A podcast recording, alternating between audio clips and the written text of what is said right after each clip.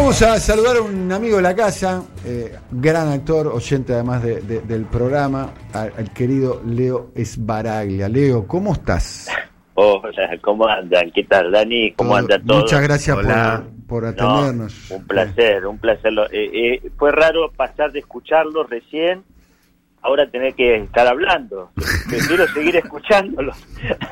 Está bien. Bueno, ¿te Pero gusta el programa? ¿Lo disfrutaste? La verdad que sí, además me lo pongo eh, cuando no cuando no puedo escuchar, bueno, a veces me lo pongo por radio, viste, por la, la CAT esta que Radio podés cortar. Cut, muy bien. Con Radio Cut, exacto. Y, y bueno, escucho las noticias de más temprano, porque en general soy más larguero, como estoy eh, haciendo algunas cosas a la noche, leyendo por YouTube casi todas las noches y eso, entonces me, me acuesto me acuesto tarde y naturalmente eh, en general no, no soy de levantarme muy temprano a menos que, esté filmando, que sé yo, que ahí sí hay que levantarse a las 6 de la mañana. ¿Cómo, cómo estás viviendo eh, eh, el aislamiento social, la cuarentena? Eh, eh, ¿Estás eh, estás en tu casa con, con- con tu familia? ¿Cómo, ¿Cómo lo estás viviendo esta situación que es absolutamente novedosa ¿no? en la vida nuestra? Y sí, eh, eh, voy a intentar hablarte como, como si estuviéramos poniéndonos al día vos y yo, Sí. eh, al margen de que nos está escuchando un montón de gente como, como veo, pero mm, la verdad que por un lado, eh, en lo personal, bastante bien. Eh, tengo la, la- la suerte de, de estar tranquilo en casa, eh, mi hija vive cerca, puede ir y venir bastante, eh, o sea que, que eso es, es bárbaro poder, poder eh, verla y de alguna manera también ponerme al día en muchos aspectos conmigo, con, con mi propia persona y con ella, ¿no? Porque, porque es una circunstancia muy particular y que a mí me, me, me da la, la posibilidad de tener mucho más tiempo, bueno, todo el tiempo, de, hacía mucho tiempo, muchos años que no tenía este este tiempo para mí, para, para mis cosas y, eh, y eso en ese sentido está buenísimo. O sea, eh, si no fuera por porque realmente uno sabe qué, qué cacho va a pasar en los próximos meses y cuándo se va a... Si a mí me dicen, mira, eh, eh, agosto, septiembre, noviembre, ¿entendés? Digo, bueno, firmo, ¿entendés? Te quedas relativamente tranquilo, gradúas tu tiempo, gradúas tus energías. El tema es que realmente lo que angustia es la situación de no saber cuándo va a volver el laburo, ¿no? En ese sentido, porque, bueno, nadie tiene la, va- la vaca atada. eh, si bien la gente cree que los actores eh, ganamos como, como si fuéramos actores de Hollywood y que podemos estar 10 años sin trabajar, es muy difícil que un actor argentino pueda estar un año sin trabajar. Muy difícil. Yo creo que están contados con los dedos de una mano o de media mano. Eh, entonces, eh, eh, nosotros vivimos al día como la gran mayoría de los actores y actrices y la gran mayoría hacedores de este, de este trabajo, porque no solamente estamos hablando de nosotros, que bueno, quizás es el tema quizás más visible, pero la gran... Digo, yo Estamos hablando de técnicos, maquilladores, Claro, maquilladoras, vestuaristas, camarógrafos, guionistas. Que están en la lona. que- Sí, que, sí, que sí. viven al día. Dramático. Que viven al día y, y, y- y es cierto que uno no le puede reclamar al Estado más de lo que uno supone que el Estado está haciendo, que es que uno lo supone que está haciendo mucho, ¿no? Y que está haciendo todo lo que puede hacer en una situación Mm. absolutamente compleja. Eh, el tema es que, claro, por ejemplo, la gente de cine no tiene ninguna, no entra dentro de ninguna ecuación, ¿no? De, de- de los beneficios. Eh, eh, un tipo que, que hace sonido, un tipo que hace maquillaje, un tipo que hace vestuario, está frito. No, no cobra hace dos meses y no va a cobrar hasta, no sé si en marzo o en noviembre o en, o aquí es Uruguay, ¿no? Que, que se abrió, lo, que se abrieron los rodajes. Eh, tema que nos dejen viajar. Pero pero bueno, por eso te digo, entonces en ese sentido no es que uno esté en disposición de decir me estoy quejando, ¿no? Porque es difícil quejarse en una situación donde uno sabe que hay un montón de, de punta de, de- de una, eh, hay un montón antes en la fila que, que merecen y que están en una Pero situación son todos, Leo, más vulnerable. Eh, está claro que, que- que no todos estamos en la misma circunstancia, algunos tenemos muchas más herramientas como para enfrentar las consecuencias de la pandemia, pero son todos importantes, ¿no? sí, Porque- obvio, todas porque- las, todas las personas son Yo me importantes. imagino el sonidista de, de, una película. El tipo también tiene familia, tiene que, pagar eh, las expensas, un alquiler. tiene un alquiler o tiene el colegio de sus hijos, digamos, es una persona. Está claro que quizás no está en la peor de las situaciones, en el peor del mundo, pero... Entonces, claro, la, la, la, la, situación es como, como vos decís, vos, yo, bueno, más o menos uno se la, se la puede arreglar, se la puede apañar, uno tiene el privilegio que de pronto te cae, qué sé yo, te, una publicidad de no sé qué, o una voz en off para no sé dónde, y te entran unos mangos hipotéticamente. Y la vas llevando. A mí todavía no me ha pasado, pero hipotéticamente eso puede llegar a pasar. Lo que pasa es que toda la gente que te rodea, toda la gente que te rodea, todos sus amigos, tus amigas, la gente que, que está dentro de tu mundo, está en picada, en picada. Y bueno, ni hablar de, la, de la familia. O, entonces, bueno, eh, en ese sentido es una situación muy parecida a la que a la que yo, al menos estando ya en ese momento en España, me pasaba la angustia de lo que estaba pasando acá en el 2001, ¿no? que, que, era, era una situación muy angustiosa y, y, en ese caso para mí era peor porque estaba lejos y porque sentía todo mucho más de lo que uno dice, no, estaba afuera, no, bueno, sí, estaba afuera, pero pero bueno, lo vivís peor porque lo vivís que, que te lo cuentan y, el, y cuando te lo cuentan todavía uno se lo imagina peor. Entonces, bueno, eh, ¿Qué te puedo decir, Dani? La situación hay que intentar, dentro de, lo, de todo este panorama terrible, bueno, intentar aprovecharla para lo que uno pueda, que es, bueno, leer más, ver más películas, hacer, yo estoy haciendo esto de YouTube, que a mí me encanta, y es una manera de, solidaria para la gente y solidaria para mí, de estar entretenido, de estar activo, se están me están pidiendo muchas eh, cosas eh, solidarias de voces en off para no sé dónde, de voces acá Estamos haciendo una cosa también a beneficio de la Casa del Teatro que se va a armar, se está armando en estos días, que también es un sector súper castigado. El tema de la OSA también, que es la obra social de los actores. Bueno, estoy tirando todas pálidas, pero... pero no, no, pero, es, eh, Leo, de Rulo te saluda. La, hola, Rulo, ¿cómo andas? Este, eh, no, pero es interesante conocer las alternativas que se van este, imaginando, creando, porque justamente te iba a preguntar de eso, que, si, si aparecen algunas ideas como para... Este, sí, yo, yo, creo que, yo creo que la idea de radio teatro, radio teatro para mí va como piña. Mm, ahí tenés. Te digo, va como piña. Yo en ese sentido hay hay alternativas. Nosotros hicimos hace una semana con Lorena Vega, que es una actriz increíble, eh, hicimos un podcast para la revista Anfibia que, tuvo muchísimo éxito. Eh, y, esto da pie de alguna manera para, para hipotéticamente seguir haciendo cosas. Obviamente no es el mercado, ni es, eh, no, no, uno no pretende ¿no? que ese sea el mismo mercado que sea en una película o que uno pueda tener en la televisión. Bueno, es otra cosa. Pero bueno, evidentemente si esto se prolonga, lo de radio teatro, a mí me parece, primero, me encanta, me encanta, me parece que la, la, la, imaginación dispara. Eh, con la gente de Anfibia está la idea de seguir haciendo cosas y, también la gente, hay, hay otras personas también de otras radios que, que me llamaron también para hacer cosas y bueno, eh, esto, esto puede, puede ser, puede ser una, una alternativa. Eh, y después, bueno, yo también una cosa que yo pienso, pero eso ya no, ni lo hablé con nadie, digo, hay lugares donde, donde no hay casos, ¿no? Digo, quizás si un equipo de cine, ¿no? De, de 15, 20 personas hace una cuarentena de los 15 días en ese lugar y después, bueno, todos filman en el mismo lugar y no se mueven, podría ser una posibilidad de hacer una película todos en Catamarca, no sé, ¿no? Como eh, creo que hay que encontrar, va a haber que encontrar, eh, va a haber que encontrar alternativas porque el tema es que es un poco desesperante, mm. ¿no? Es desesperante y uno empieza a sentir esa sensación que siente. La idea que acabas de dar de ir a Catamarca y demás, eh, la, dijiste y, te reíste y no me parece de de nada disparatada, ¿eh? pensar en, un lugar donde el virus esté controlado, donde se pueda... Yo creo, mucho pueblo del interior. Se me ocurrió cuando dijiste que, que, en Uruguay está comenzando de vuelta la actividad. y quizás hay, que pensar cosas, eh, cosas nuevas.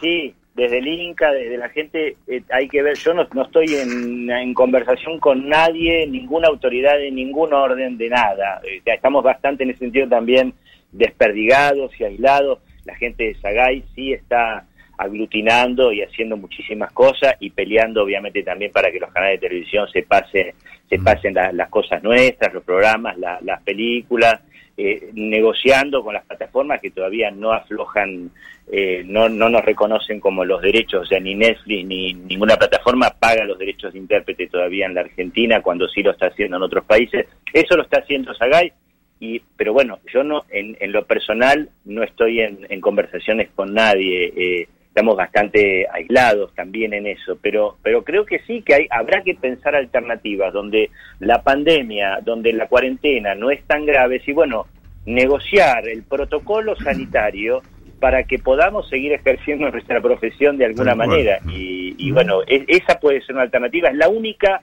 que se me ocurre a, corto plazo. ¿no?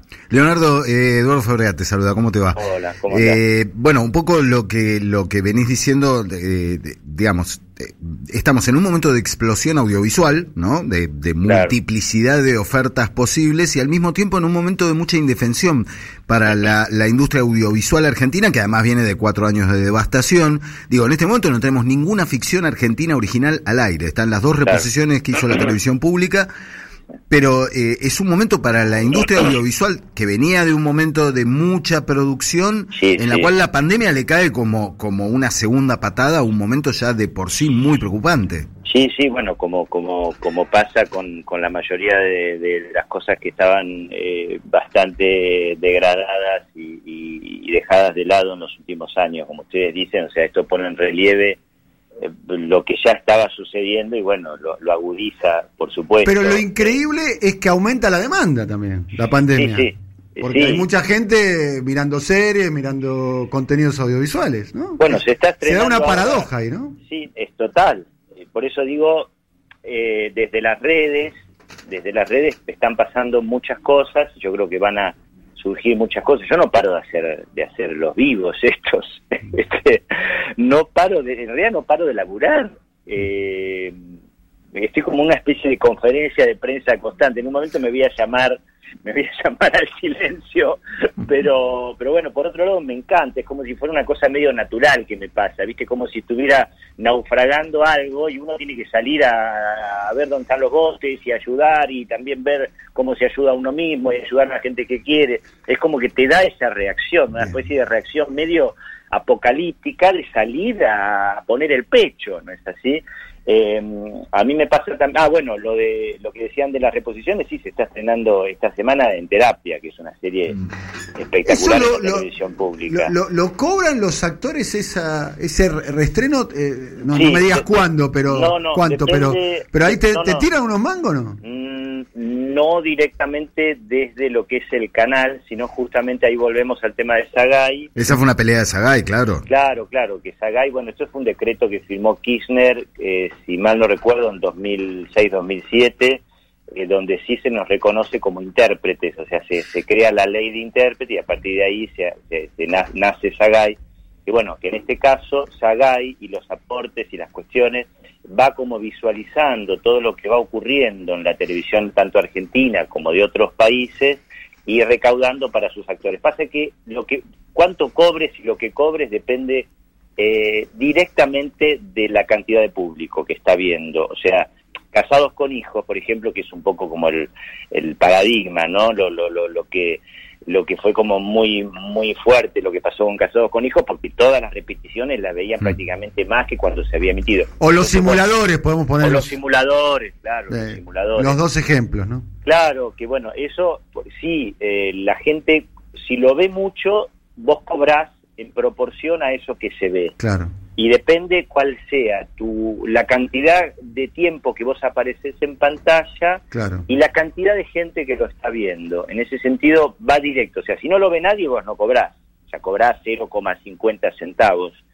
si no lo ve nadie. Por eso uno dice, bueno, pero es medio paradójico porque la gente de televisión pública anunció lo de en terapia y al mismo tiempo lo abrió otra vez en YouTube, que sobre YouTube no tenemos todavía beneficios. Claro. ¿Se entiende? Sobre YouTube justamente es la pelea con YouTube, con Netflix, está todo bien con YouTube con Netflix, a mí me encanta que la gente lo vea, digo, yo de hecho tengo un canal en YouTube, eh, el tema es que fue medio paradójico, yo le digo a la, le, dije a la gente de la, de la televisión, digo, pero escúchame, lanzá eh, YouTube cuando termines de lanzarlo, así toda la gente lo va a ver a la, al aire, dice, no, no, pero me explicaron que eran públicos diferentes, bueno, bien. puede ser. Leo, eh, ¿qué sabes de España? Vos viviste muchos años ahí, me imagino que tenés muchos amigos, muchas amigas, compañeros.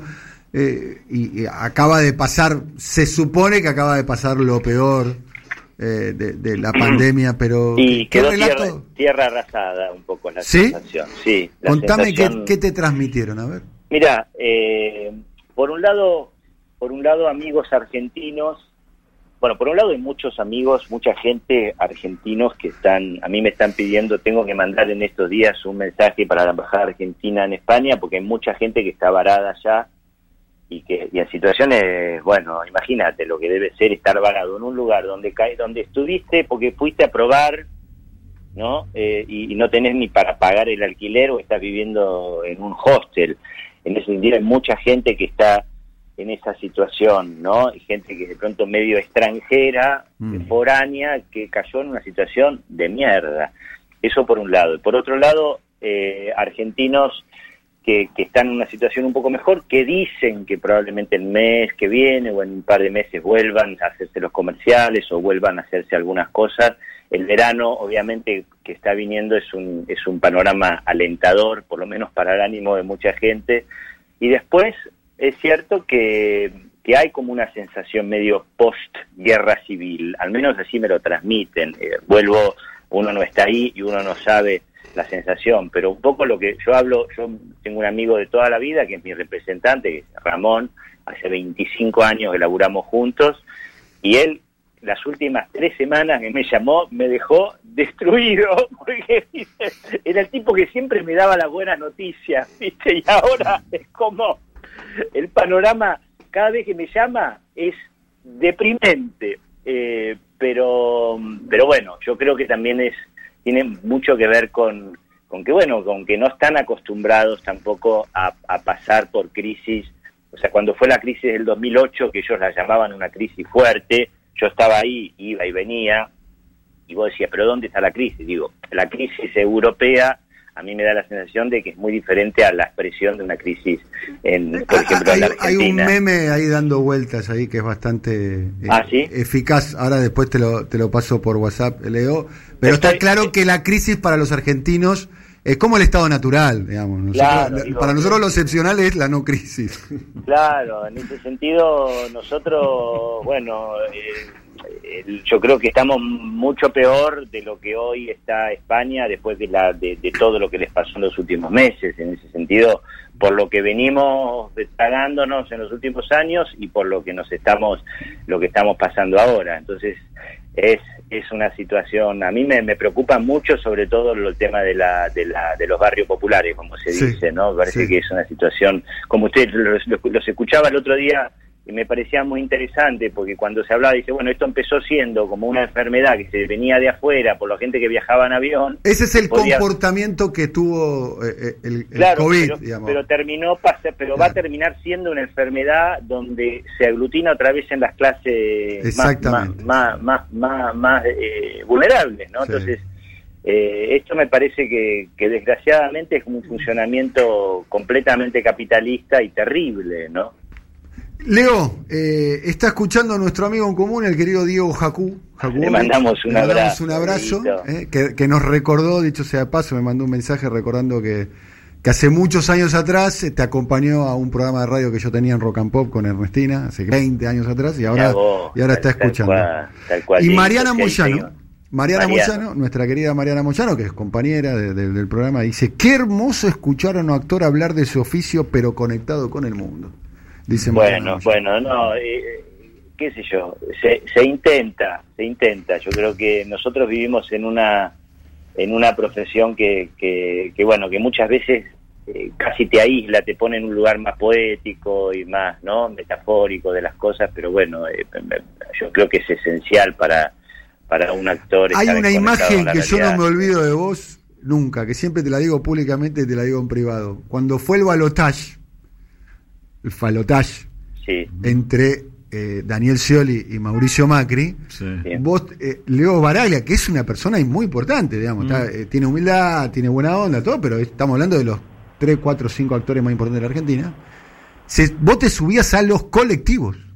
Sí, bueno, pero porque me agarró una desesperación. No, está bien. me agarró una desesperación. Está bien, dese- razón. desesperación No, me agarró- absolutamente justificada, ¿no? Una desesperación. Mirá que yo a Scioli no sé si era santo de mi devoción, ni lo conozco, ¿entendés? Sí. Quiero decir, pero me- era el tipo, era el tipo, de hecho hasta era amigo de Macri, quiero decir, o sea, e- en ese sentido, no es que uno se estaba subiendo al colectivo por Scioli y, y no, no, y lo sabemos, ¿no? Digo, era una desesperación de decir, por favor, ¿no? Quiero decir, por favor, chicos, un. No, poquito, pero- poquito de por favor. Y no te dieron bola, lo, lo- lo lamentable. No, No, pero. bueno, no, al contrario, se, se nos super castigó por eso Sí. también, ¿no? Sí, super claro. a, las, a las dos semanas estábamos saliendo en una lista de los principales diarios Tal argentinos, eh, estigmatizándonos y poniéndonos como si hubiésemos, no sé, bueno, una cual, cosa tal muy cual. delicada. Leo, un abrazo muy grande, ¿eh? gracias por Bueno, la verdad que gente. para nosotros es una responsabilidad muy grande saber No. que estás ahí eh, No, me encanta escucharlo, el porque programa. aparte cada uno en su materia siempre tiene una originalidad para contar. Sí, es la verdad precioso que- escucharlo, sí, no, de sí. verdad. Y lo-. Guarden este audio, por favor. Gracias por estar allí. Gracias. Gracias, un abrazo, un abrazo. querido Leo. ¿eh? Gracias. eh. La verdad, Leo, bueno, eh, hablando con Leo siempre salen cosas interesantes. Oyente del programa, la verdad, un lujo. Digamos